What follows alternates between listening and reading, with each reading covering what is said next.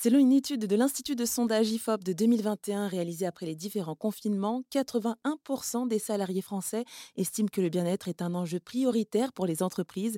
Et ce bien-être au travail passe aussi par de bonnes relations avec ses collègues. Marianne Olivier est formatrice, coach psychopraticienne et DRH à temps partagé.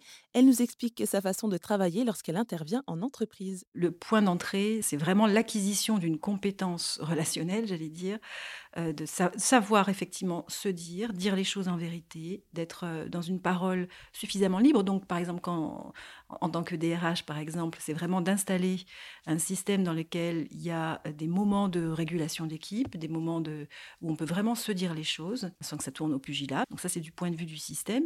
Du point de vue du système aussi, alors ça, peut paraître un peu étrange, mais plus l'organisation va être cohérente entre ses messages, ce qu'elle affiche et les actions, plus en général, ça fait un terreau propice à des relations apaisées. Parce que souvent aussi, quand les relations se tendent entre les collègues, c'est qu'il y a quelque chose qui ne tourne pas rond, on va dire, au niveau du système. C'est-à-dire que finalement, ça crée à chaque fois euh, pour les, personnes dans les équipes euh, des incompréhensions, des formes de tension qui, à un moment donné, vont se, vont se manifester dans les relations. Donc aussi, en tant que dirigeant, en tant que DRH, en tant que manager, on a besoin d'être aussi attentif qu'est-ce qui peut occasionner finalement dans le système ces relations qui sont délétères. C'est-à-dire quand, quand systématiquement dans une, dans une équipe, les relations se détériorent, on peut se dire que ce n'est pas uniquement la faute, on va dire, des personnes, mais qu'il y a peut-être quelque chose dans le fonctionnement général de l'organisation qui conduit à ça.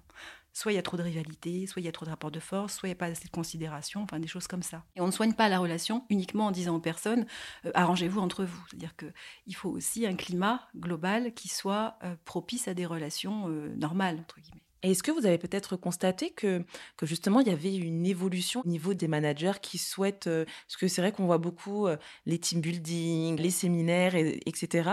Est-ce que vous sentez que justement il y a une, une réelle volonté euh, de la part des managers qui souhaitent vraiment créer une cohésion d'équipe? Alors que les managers aient envie de créer une cohésion d'équipe, ça c'est évident parce que je, je pense que tout ce qu'on a vécu là, et c'était déjà vrai avant, mais ce qu'on a vécu là montre à quel point le facteur humain est déterminant. On voit bien là, par exemple, que pour fidéliser les collaborateurs ou pour les attirer dans, des marchés du recrutement qui sont extrêmement tendus, euh, eh bien l'ambiance, le bien-être au travail, etc., etc., font partie, on va dire, des, arguments de vente.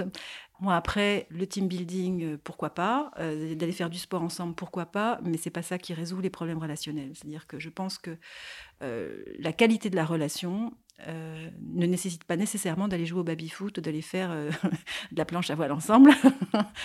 Pour vraiment travailler sur une qualité relationnelle dans une organisation, bah, ça demande des temps, d'espace à la relation. C'est comme dans n'importe quelle relation. C'est-à-dire que si on ne prend pas soin de la relation, eh ben, elle se détériore. Donc le team building, ça, oui, ça manifeste bien qu'il y a une une attention, une compréhension que cet élément, de, cet élément humain est déterminant pour l'efficacité euh, et la performance de l'entreprise.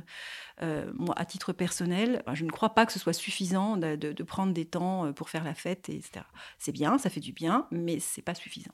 Et juste petite, enfin, je voudrais souligner aussi que quand même, on passe une bonne partie de notre temps au travail. Euh, donc c'est vrai que le fait d'avoir de bonnes relations avec ses collègues, bah, c'est quand même important, quoi. Ou du moins cordial, en tout cas. Voilà, c'est-à-dire quand, quand j'entends voilà, les clients, les patients, ou, ou ne serait-ce que les conversations dans la rue, au café ou au restaurant le midi, euh, je vois surtout combien le fait d'avoir des mauvaises relations est pesant, euh, destructeur pour chacun. Ça fait maintenant plus de 30 ans que je, que je travaille. J'ai d'abord vécu dans des, dans des grosses organisations. Euh, ça a été pour moi une grande surprise très tôt de me dire mais comment on en arrive là? C'est-à-dire que toute notre vie d'enfant, on nous dit il faut que tu travailles bien pour réussir dans la vie, pour avoir un bon job. Et une fois qu'on a un bon job, on se retrouve avec des collègues dans des réunions ou c'est le rapport de force, ou c'est le combat des titans. Et je me dis, mais c'est pas possible. Enfin, on peut pas vivre comme ça. Le rapport au travail, la vie au travail doit pouvoir être plus tranquille. Et c'était Marianne Olivier, coach psychopraticienne et DRH à temps partagé.